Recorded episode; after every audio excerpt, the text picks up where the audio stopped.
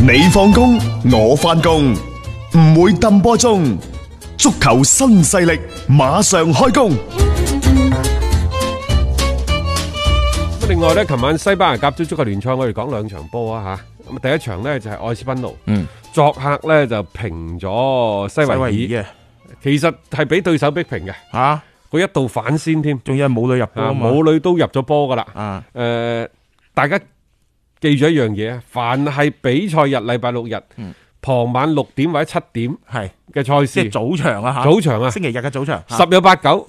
母女會係啊絕對嘅首發嘅啊球隊嚟嘅，正常嘅正常嘅球員嚟嘅。你有個咁啊嘅球員喺度，你唔擺佢上去咩？吓，咁琴日嘅入波呢，亦都係佢本賽季聯賽第三隻嘅嗯入球係啊，啊！係好犀利喎，佢對親三隊波，加泰啦、巴塞啦，同埋琴日西維爾排前五嘅喎，嗯， 大賽型選手啊，嗯一對強隊母女有閃光啊吓，不過我哋從國家隊嘅賽事嗰度可以睇到呢，加盟咗一個半賽季愛斯賓奴嘅母女呢，實際上佢真係取得咗好大嘅進步嗯，佢個人嘅進步明顯嘅。嚇。即係呢個我哋覺得一唔可以否認啊，佢自身嘅努力啦，同埋即係機會來臨嘅時候，佢又把握得住，逐步嘅提嗯升，呢個係我哋見到幾可喜嘅現象。啊，嗯呢個係母女嘅情況。嗯另外呢，其實琴晚係爆咗個大冷門，嗯真係好冷嘅，好難係啊因為皇馬喺主場被聯賽排第十八嘅智達二比二逼成平手。嗯，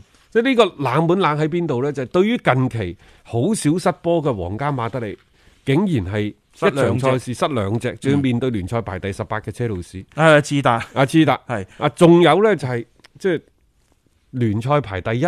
嗯主場咁樣去失分，即係好冇面嘅。係啊，但係你再睇翻嗰場賽事，你係覺得再正常不過，因為你前邊就係冇邊個可以依靠。誒琴日我都講嘅，就算賓森馬再好狀態，你都係得個點嘅啫啊嗱，佢又係拉莫斯入波，啊佢又斯入波，呢個係很皇馬嘅入波。係但係點解會失兩隻呢？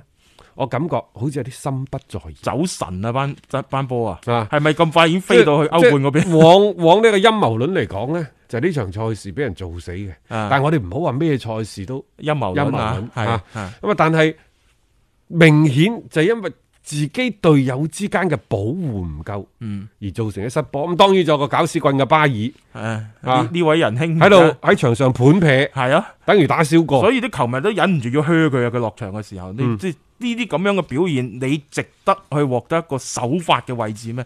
咁種種嘅啲因素，好似加加埋埋咁，琴日呢場波皇馬最終嘅失分，你好似講得過去咯。即係總體嚟講啊，琴日嘅呢場比賽嘅表現咧，肯定係一個唔係好合格嘅一個分數，對於皇馬嚟講啊。